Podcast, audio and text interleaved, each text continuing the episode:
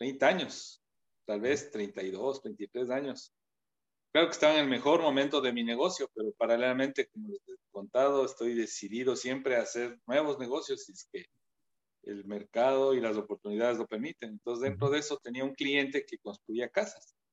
Yo tenía un terreno y le, le, le propuse construir juntos. Y empezamos la construcción. Cuando empezamos la construcción, este amigo que era el que tenía que poner la plata, dijo que no va más. Yo me quedé con una piscina de tres metros de profundidad, más bien dicho, seis metros de profundidad, porque eran dos pisos de parqueaderos, con una cimentación y un terreno que ya no valía para nada, porque era un hueco, no tenía ya más terreno, tenía un hueco de seis metros por mil metros cuadrados de, de, excavación. Wow. Y, y pues, eh, y además sin dinero, endeudado con todos los profesionales que habían confiado en mí para arrancar el proyecto.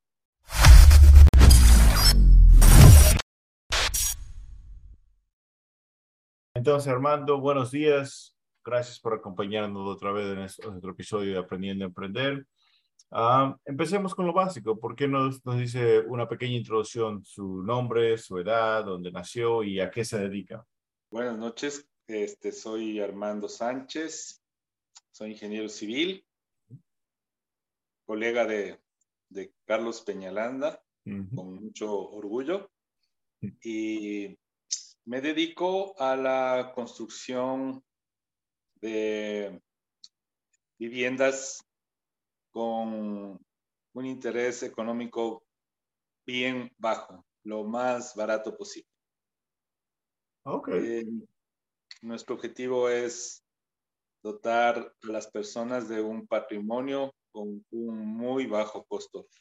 Al, en la medida de lo posible, que se vea como un arriendo. Ok, entonces una, una casa básica con accesible para la, una persona con un salario básico, más o menos, es lo que entiendo, ¿no es cierto? Así es, el objetivo es que las personas que trabajan en pareja, diríamos, ¿no es cierto? Esposo e, y esposa puedan acceder a, con salarios básicos, puedan obtener una vivienda. Ok, suena excelente. Ah, bueno, eh, volvamos para atrás, como quien dice, cuéntenos un poco sobre la historia, cómo, cómo Armando en los últimos años ha llegado aquí. Bueno, este, yo siempre he estado cambiando, innovando y haciendo lo que el mercado me ha pedido. De hecho, he hecho desde las cosas mm, bien contrarias a lo que estoy haciendo hasta dedicar, hasta llegar a esto. Y es función de que, de que he estado dispuesto a, obtener nuevos productos y con, nuevos retos que significan eh, ingresar a otros mercados con otros productos y con otras demandas. Eso me ha llevado a, a moverme en varios sitios Empecé vendiendo pinturas, sanitarios, tuberías.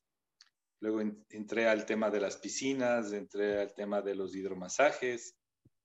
Eh, entré luego finalmente a los acabados de construcción e instalación de tuberías de, de agua en edificios y en urbanizaciones para finalmente ahora terminar construyendo casas, como les contaba, con, precios muy bajos, los más bajos posibles y probablemente los más bajos en el Ecuador de casas nuevas.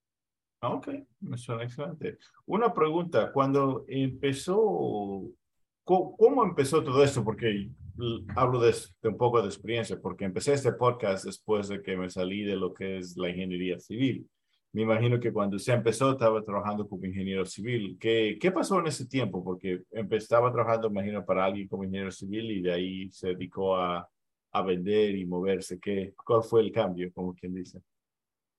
Ah, bueno, muy buena pregunta. Yo empecé realmente en investigación.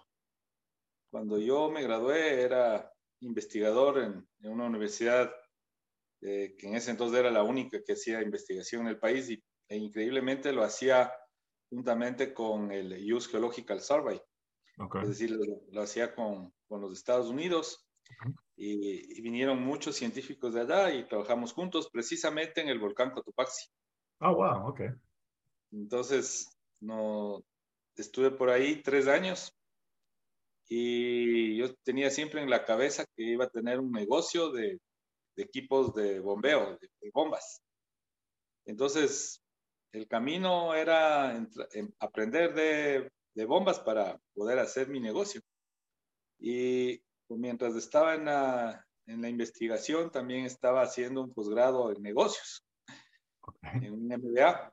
Y apareció un anuncio ahí que necesitaban un, un, ingeniero de ventas, se llamaba, para una empresa de equipos de riego. Entonces, ahí entré a vender equipos de riego.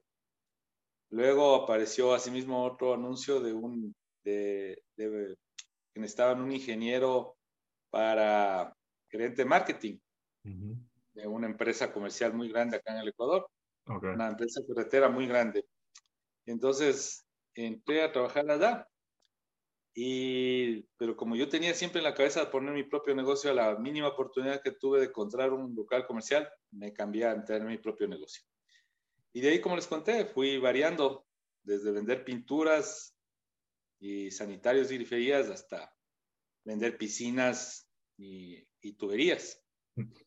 y ahora después, eso hacía con contrato para diferentes empresas constructoras precisamente.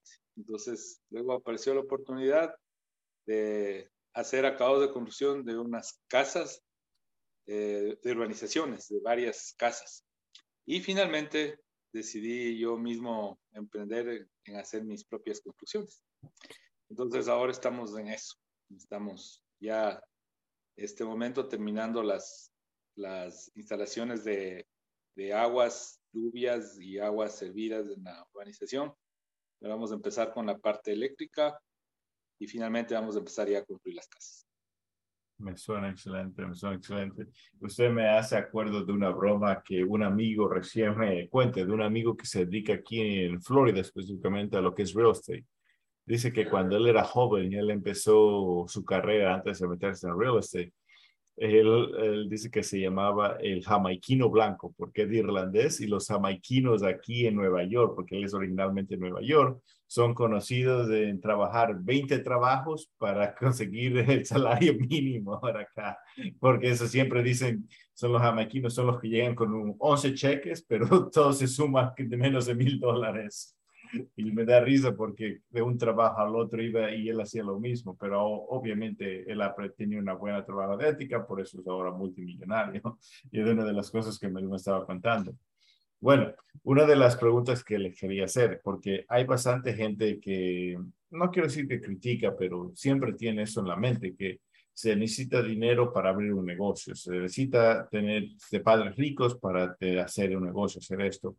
Eh, nos puede contar más o menos que, si no me equivoco, le pregunté en la última podcast, en la primera serie que hice, pero quisiera para nuestra gente, nuestra audiencia, uh, como, como cuánto empezó traducido al dinero de ahora y tuvo que hacer algún sacrificio, algo para, como que dices, poner el primer eh, donación para su negocio en el futuro?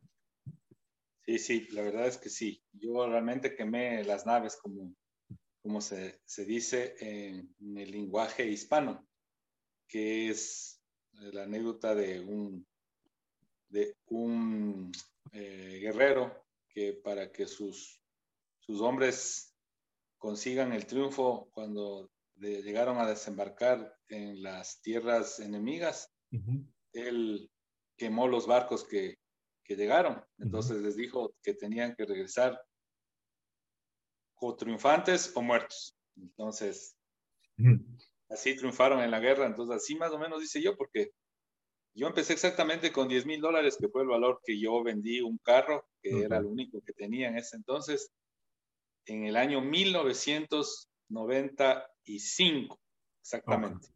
El primero de noviembre de 1995. Es decir, estamos de aniversario, 27 años de trabajo independiente. Ah, qué bueno, y sigue dándole. Entonces, fue una fecha, vea cómo son las cosas de la vida. Justo hoy estoy de aniversario, que no había caído en cuenta, sino me hace la pregunta. primero de noviembre de, de 1995 yo empecé a trabajar como, como independiente. Y, ah, no, perdón, 1994. Okay. 1994. Ese año yo empecé a trabajar como, como independiente. Okay. Y como digo, hice ese esfuerzo. No sé cuánto será 10 mil dólares de 1924 contra el dinero de ahora, pero probablemente me imagino que será un poco más del doble. Okay. Entonces, eso fue lo que, lo que yo hice. Y claro, me quedé sin lo que me permitía movilizarme y que además era un como, como un, un objeto de, disfrute para la familia, porque finalmente con el vehículo uno se mueve de un lado para otro y, en ese entonces ya nos quedamos sin, sin movilización y nos teníamos que mover en, en transporte público.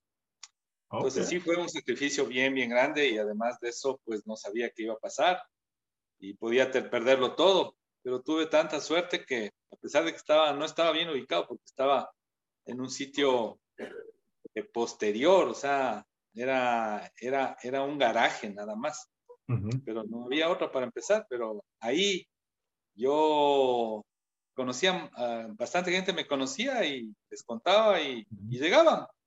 Y esa gente realmente le debo que pude salir adelante y salir y salir y salir. Y como les conté, cambiando de una cosa a otra cosa y otra cosa. Y finalmente yo creo que, que sí me ha ido muy bien durante toda esa época. Y luego ya estos últimos cinco años que les contaba, ya estoy en otra actividad, que no sé si sea la última, pero estoy dispuesto a cambiarla también. Y de hecho hago algunas otras cosas que por ahí le he comentado y que, que, me gustan también, que son un hobby para mí y al mismo tiempo creo que van a ser, van a ser unas posibilidades de nuevos y futuros negocios. Así que a pesar de que ya tengo 55, todavía pienso en que voy a poder seguir haciendo más, más negocios y, estoy dispuesto además a, a cambiar si es que si es que es necesario, ¿no? Ah, ok, me suena excelente, de verdad, bien interesante y felicitaciones en 28 años hoy día, técnicamente. Sí, es, 28 años, verdaderamente son 28. Wow, cómo el tiempo vuela, ¿no? Dígame una pregunta, porque esto siempre le pregunto a todos y le he preguntado, usted conoce a Pedrito Huartatanga, a él le pregunté también lo mismo. Y dígame, ¿cuáles son los momentos? Porque obviamente el cover fue un momento grande para todos, todo eso, pero en todo ese transcurso de estos 28 años, ¿cuál es un momento que se quedó grabado en su cabeza que fue un momento bien, bien malo, que, que, no estaban saliendo, moviéndose en la correcta dirección las cosas? ¿Y qué hizo para salir de eso?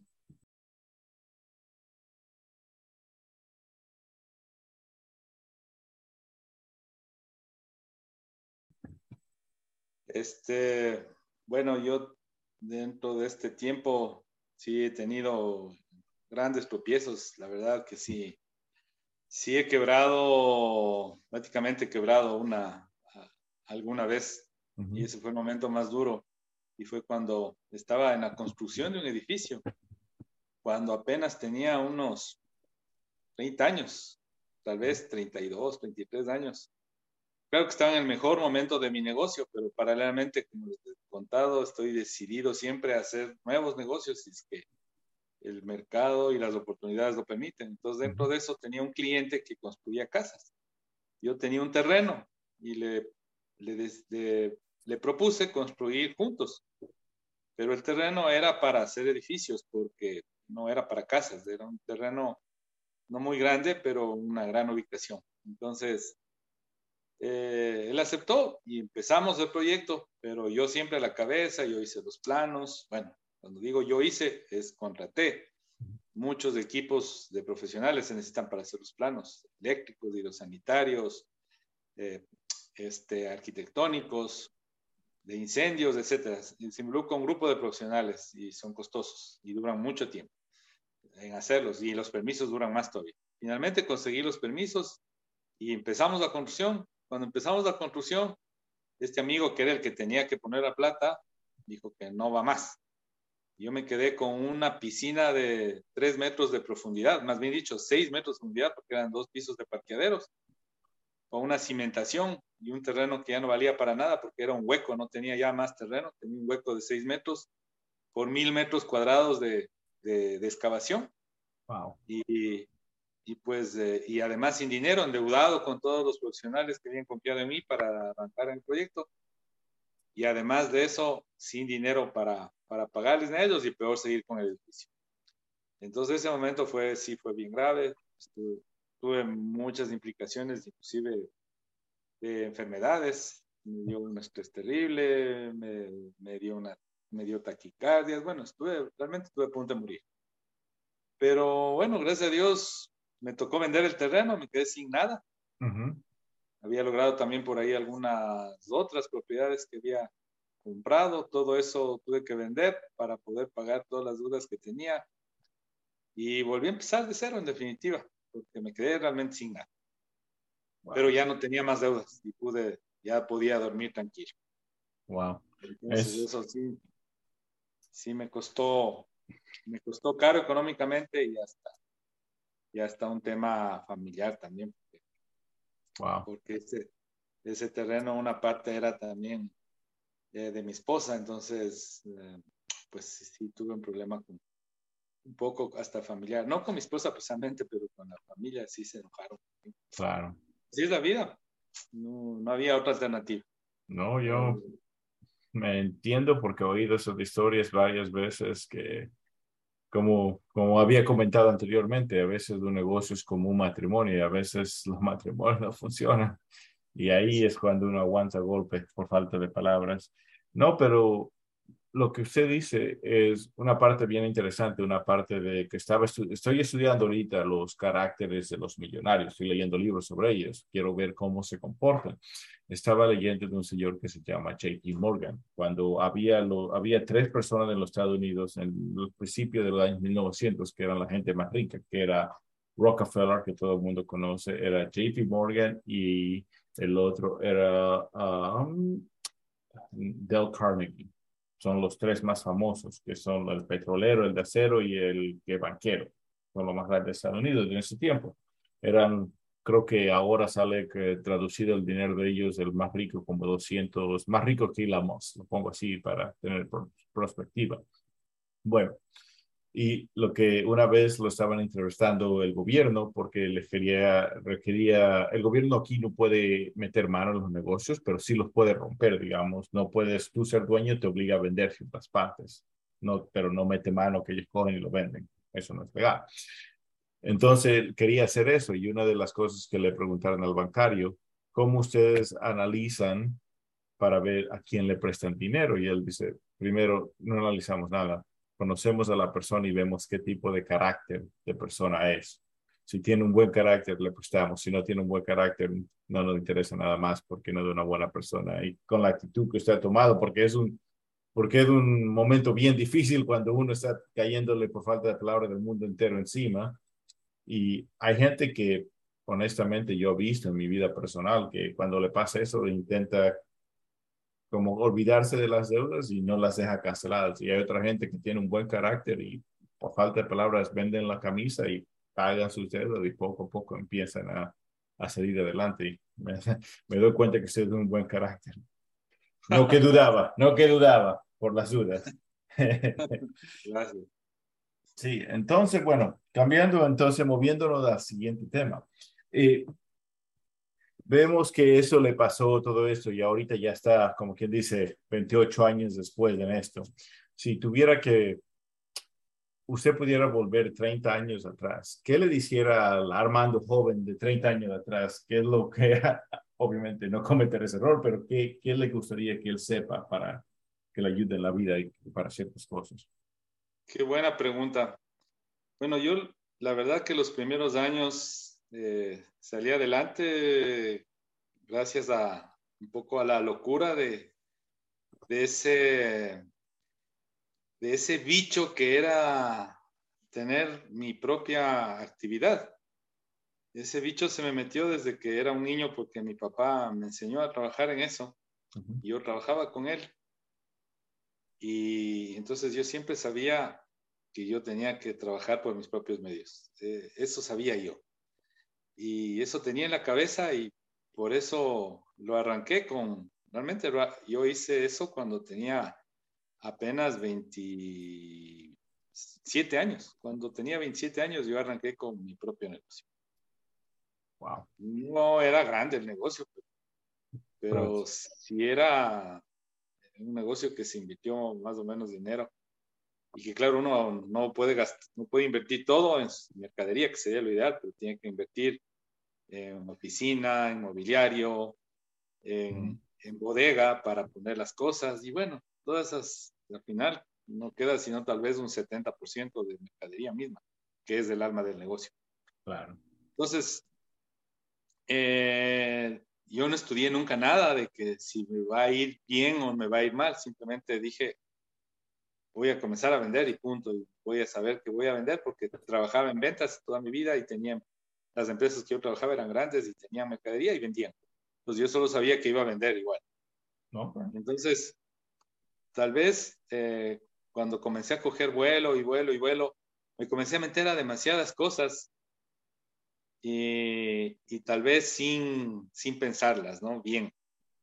Entonces, ahí, ahí yo realmente perdí muchas posibilidades porque dispersé mi capital, o sea, esa sería la, la moraleja más importante y lo que le diría a Armando mm, joven, le diría, no inviertas en cosas que no tienes la total certeza de que vas a salir adelante y que no dependan de ti. Y eso, es, eso le diría. Creo que con eso, con eso podría, creo que hubiera podido estar, estar en mejor posición o tal vez no estar en una situación grave como la que pasé. Ok, me suena muy interesante, bien, de verdad, bien interesante, porque a veces cuando, y hablo de experiencia ahorita personal, cuando uno es joven, tiene energía y corre 20 direcciones. Y eso me he dado cuenta que yo lo hago. Tengo 20 cosas corriendo y una vez hablando con un amigo que también es emprendedor, él es de Ecuador, pero él trabaja, él vive aquí ya 23 años y me dice, Carlos, si tú quieres ganar, tienes que enfocarte, tienes que cerrar un poco las cosas y dedicarte a una o dos cosas, hacerlas bien y te va a ir mejor. Y hasta ahora le hice caso y me ha ido mejor en lo que estaba haciendo. Por lo tanto, me ayudó bastante con esas pequeñas palabras ahora, una cosa, porque he estado leyendo, y no tengo el libro por aquí, pero estaba leyendo la historia de Singapur, cómo fue de país tercer mundial a primer mundial. Y una de las cosas que yo vi que ellos hicieron fue algo crítico, que bien inteligente honestamente, porque el señor se daba cuenta que si se le iba a las compañías internacionales, se le iba el trabajo para su gente. Y una de las cosas que hizo para que los, los empresarios extranjeros que no pierdan tiempo pusieron una oficina en la ciudad una, ahí tú vas y sacas la licencia de trabajo, sacas la agua potable, todo, todo el mismo día, en una sola oficina. No tienes que ir a 20 lugares, no, no. Tú quieres abrir tu compañía, va a ese lugar, haces todo el mismo día y de inmediato te quieren para. No querían que la gente se vaya. ¿Qué le gustaría a usted como persona nacida en Ecuador, reside en Ecuador, ver en Ecuador que, que cambie para los emprendedores? Bueno, yo eh, lastimosamente el Ecuador cada vez se, se complica más en lugar de mejorarse más. Entonces, justamente lo que usted decía, yo creo que es fundamental, que se simplifiquen las cosas, por un lado, ¿no es cierto? Porque aquí sí sucede lo que usted dijo. Entonces es increíble que suceda eso. Abrir una oficina. O sea, esas son las diferencias. Tiene que entre los países estar en eh, al menos menos aptos cosas. para hacer negocios y los más aptos, ¿no? y todas en como diferentes como ha leído lugares y todas con un montón de tiempo. Eso como si fuera poco, visto en otros lados, actualidad en su país. Estamos en un, problema de allá y demasiadamente grave. No hay agua, no hay luz. Ese mismo día tiene agua, tiene luz Obviamente, solamente pura palabra, pura retórica. Tiene la práctica no luz y agua en ese sitio. Pusimos una es así, increíble. Uno va en, pues, que a 12 del día, 3 de la tarde, 4 de la tarde, ya en los países Usted va acá de negocio. Justamente hoy estuve en eso. Eh, por ejemplo, hay un país una, que es igual que nosotros, igual en cuanto a que es la encima mía y todo. Pero muy diferente en cuanto a la tres semanas de hacer negocios y permitir inversiones y facilitar. tengo ya justamente instalados ahí servicios de luz. Ahora quiero jugadores más, pero le da larguísima Costa Rica en su tamaño, en su diversidad, y, pero me dicen en sus facilidades de movilidad, inclusive, ¿no? O sea, es un país muy limitado, Costa Rica, en su movilidad. Pues sin embargo, usted va allá y tiene 3 millones de estadounidenses que van todos los años para hacer inversión. Y al Ecuador seguro no, no llegan ni 300 mil, pero no hacer inversión, sino solo ir a Galápagos corriendo y seguir corriendo, ¿no? Entonces, ¿por qué? Porque justamente no tenemos las, lo que hablamos al principio, no tenemos ni las facilidades y peor aún tenemos las seguridades de este Entonces eso desafortunadamente nos está llevando a un despeñadero, un momento en que el país no, no, no va a poder más y no sé qué pase con, con el dólar y en general con toda esta cadena de inseguridad que tenemos. Eh, es, es, verdaderamente lastimoso cómo el país se parte en pedazos y, y los que están uh, en posibilidades de solucionarlo, o los que tienen que solucionar, que lastimosamente son los políticos, no hacen nada y al contrario, solamente eh, se comienzan a pelear entre ellos y, fin, y no, no, no tenemos ninguna, absolutamente ninguna, ninguna solución, ningún, ninguna vista ninguna luz. Al fin tenemos, no tenemos nada. Eh, y, y, cada día que pasa sigue siendo peor. Entonces yo, yo realmente le veo con muchísima preocupación, con muchísima pena que, que el país teniendo todas las posibilidades, porque le digo, uno conoce Costa Rica y conoce Ecuador y puede decir que el Ecuador le da pero mil vueltas a Costa Rica. Sin embargo, la gente no viene al Ecuador. Y no viene por, por, lo que dije. Eso me da de verdad pena. Estuve, esto, estuve hace dos semanas hablando con un amigo. Él tiene una compañía solar. Es, es la historia es completamente extraña. Él, él nació cerca de donde nació mi esposa pero la novia de él es ecuatoriana y nos conocimos los dos en Florida. Por lo tanto, es algo bien extraño. Hemos vivido alrededor de uno, pero nunca uno se dio cuenta y en, Florida nos conocimos. Bueno, le estaba comentando porque él, él abrió su compañía solar aquí en los Estados Unidos y creo que recién llegó a los 100 millones de dólares la compañía de él y hasta lo estaban entrevistando y todo y y él me dice, yo le digo, ¿cómo, cómo tú luchas por estos momentos duros? Porque le estaba haciendo las preguntas que hago aquí. Y me dice, honestamente tienes que tener fe. Tienes que creer que puedes porque va a tener problema de aquí, problema de allá y no lo puedes demostrar. Tienes que continuar para adelante. Eso no cambia, eso continúa. Los problemas solo cambian del tamaño mientras más subes. Y una de las cosas que él me dice es, si tú crees que puedes, va a poder. Si no crees que puedes, no lo va a poder. Y yo digo, me puse a pensar y yo digo, él tiene razón, hay que tener fe, porque mire, Ecuador tiene, usted de verdad dice, no estoy mintiendo, tiene petróleo, tiene oro, tiene mar, tiene montaña, tiene eh, selva. Yo he leído de los israelitas, ellos viven en un desierto, no tienen ni agua fresca, no tienen agua, no tienen, ¿cómo se llama?, para crecer, y todo lo que hacen ahí. Ellos tienen ahora las microprocesadoras de los chips de Intel, la segunda base más grande del mundo. Ellos son uno de los países que más ah, procesan agua fresca y la venden porque tienen demasiado. Y ellos, como se llama, crecen papa con agua salada en un desierto. Eso es, es, increíble. Es como que dice, hay que tener fe y hay que trabajar bien duro y todo se puede. Eso es lo que aprendí. Él me dice, sí, eso es verdad. Eso es lo que mi amigo me cuenta y es es una historia bien interesante. la última pregunta, porque esta siempre se la hago a todos los emprendedores. ¿Usted qué parte cree de todo lo que usted ha logrado tener en su vida fue trabajo duro y qué porcentaje fue buena suerte? Todas las preguntas muy buenas. Felitos, felicitaciones. Qué buenas preguntas. Chusa, yo creo que Yo creo que he sido, tal vez, no sé, si, si, si respondo que todo fue trabajo duro y casi nada fue buena suerte, tal vez sería que decir que tengo demasiadas capacidades. Y si digo al revés, sería que todo el mundo solo tiene suerte, pero yo creo que puede ser mitad, mitad. Eso sí me faltó decir antes, sí he trabajado duro, sí tengo que trabajar, tengo que amanecerme trabajando, me amanezco trabajando, si tengo que trabajar sábado y domingo, trabajo sábado y domingo, si tengo que viajar mil kilómetros para hacer un trabajo, me voy, o sea, cualquier día de la semana, cualquier día del año y donde sea, en cualquier lugar del mundo si fuera necesario. O sea, en eso sí, eso sí no es catimado nunca, pero absolutamente nunca eh, decir, no voy a hacer un trabajo. Y gracias a Dios, durante todos estos 28 años, nunca ha habido un día que yo diga, chusa, qué pena, no, no tengo nada que hacer. O sea, nunca, al contrario, todos los días tengo que a veces decidir entre qué no puedo hacer. Normalmente, claro, tengo una programación para hacer todas las cosas de un, un, criterio y tengo muchas cosas a la cola, pero, pero nunca puedo decir, no, hoy día sí no voy a poder hacer nunca nada.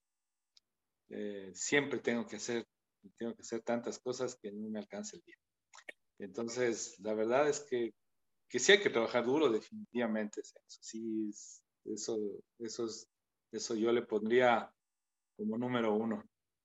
Y, y, también, por supuesto, hay que tener suerte. O sea, difícil responder, pero podríamos decir así rápidamente un 50-50. Sí, sí, hay que tener buena suerte para todo. Por ahí mi padre y mi madre alguna vez me dijeron algo, que hasta para ser perro hay que tener buena suerte.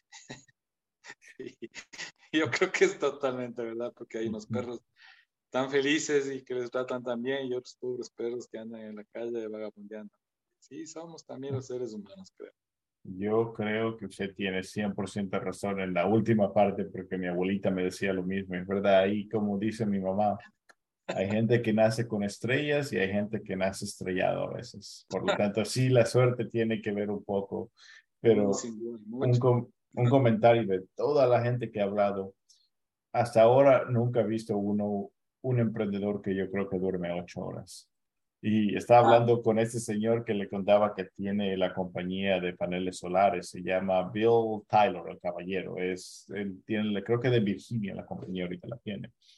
Y él estaba contando, pero en la entrevista le preguntaron, ¿cómo sabías cuando ya había ganado? Dice, le, le vio a la reportista medio extraña y dice, yo todavía no he ganado pueden en cualquier momento quitarme la compañía, alguien una competencia me lo puede ganar, siempre puede pasar algo, nunca, nunca uno termina. Y él me estaba explicando que hasta ahora ya tiene una compañía obviamente gigante, porque no es una compañía pequeña moviendo 100 millones de dólares anual. Y me dice, hay noches que todavía yo no duermo porque sigo pensando en, ok, ¿qué hay que hacer? Tengo ese problema, ¿cómo lo arreglo? Y eso, eso veo que nunca cambia. Eso es algo que si alguien quiere emprender tiene que estar en cuenta, que son, no va a dormir mucho y el trabajo es bastante, pero los frutos del trabajo duro son buenos también, me doy cuenta. Uh, le quería decir si usted por si acaso tiene algún comentario para la gente joven. Mm. Ah, bueno, tal vez uno debería estar más preparado para las preguntas y, sugerencias de, Carlos Peñaranda. Perdón. Todas son complicadas de responder. Tal vez, tal vez si pensándolo hubiera podido responder mejor, pero, pero un poco justo lo que estábamos hablando hace un ratito, yo creo que es, eh, es la parte del éxito. Primero, tener eh, mucha voluntad para trabajar eh, en lo que sea y muchas veces sin pensar en la remuneración, porque así son los negocios, ¿no? Hay negocios muy, muy buenos y hay negocios malos. A veces hay hasta negocios a pérdida, pero uno ya se comprometió y tiene que hacerlos, pase lo que pase. Entonces tiene que trabajar bien, bien duro y estar dispuesto a hacer cualquier trabajo, como decía, casi en cualquier parte del mundo. Y, y, y lo otro es que también algo que usted dijo, que le había dicho su amigo, y sí, hay que tener fe, hay que tener fe en que, uno va a salir adelante y esa es la forma en que hacen. En mi caso específicamente, claro, o sea, uno tiene que construir, por ejemplo, por fe, porque sabe que alguien va a comprar, ¿no? Porque si uno se puede pensar, dice, no, y si, y si hago la casa y nadie compra, y si hago la casa y está muy cara, o si hago la casa y está muy fea, o si hago la casa y no les gusta, y si hago la casa y, y no hay créditos, bueno, o sea, hay un montón de preguntas para decir no. Y realmente hay muy pocas preguntas para decir sí a, a un emprendimiento. Son muy pocas. Es, es por fe. Realmente eso que le ha dicho su amigo tiene muchísima razón y tal vez a mí me faltó decirlo. Pero ciertamente, cuando yo le decía que, que hacía las cosas muy como loco y verdaderamente sí, sí, sí fueron así. Y era por fe, ¿no? Por fe de que, de que va a salir adelante. Ahora mismo estoy en un proyecto que le he comentado que lleva, necesita 12 años para, para, para saber que, que fue bien. Eso solamente por fe, solamente por fe. Y así estoy haciéndolo. Esto es los árboles que algún rato decía. Entonces, tengo que esperar 12 años para ver un árbol producir. Antes, antes se puede hacer algo, pero, pero no va a ser la producción al, al 100, probablemente ni al 10. Entonces, toca esperar, toca tener paciencia y tener fe en que van a hacer las cosas. Pero claro, toca seguir trabajando día a día, 12 años para ver qué pasa. ¿Cierto? Eso es por fe, definitivamente. ok, entonces la lección de aquí es fe y trabajo duro. Y con un poco de suerte todo se puede, entonces. No, de suerte. Pero la fe es parte de la suerte. Ah, eso sí, ¿no? Definitivamente. Si usted no, no le pone fe, nunca va a tener suerte porque por más, va a tener solo mala suerte, porque va a decir, chuta, yo qué mala suerte, yo qué mala suerte esto, yo qué mala suerte esto yo qué mala suerte esto otro. Y si no hizo nada para tener la suerte, nunca la va a tener.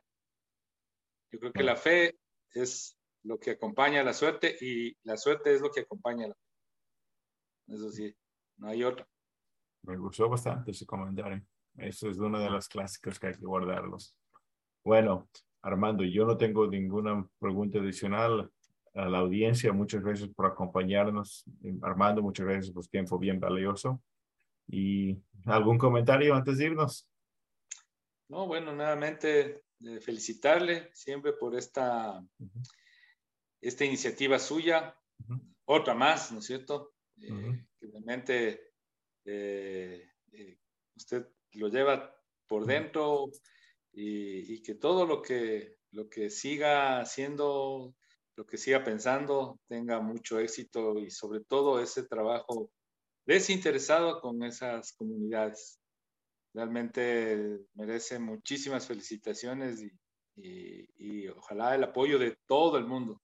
Y si todos fueran así, pues, pues ni siquiera todos, seguro, si solo el 10% fueran como usted, pues el mundo fuera diferente. Muchísimas gracias siga adelante. Lo mejor de los deseos y mi apoyo 100% en lo que usted quiera. Armando, muchas gracias por su tiempo, muchas gracias por todo y no lo voy a mantener más porque ya sé que es un poco tarde y todavía tenemos trabajo como buenos emprendedores. Por lo tanto, buenas noches. Muchas gracias por todo su ayuda, Armando. Todavía tenemos trabajo. Buenas noches.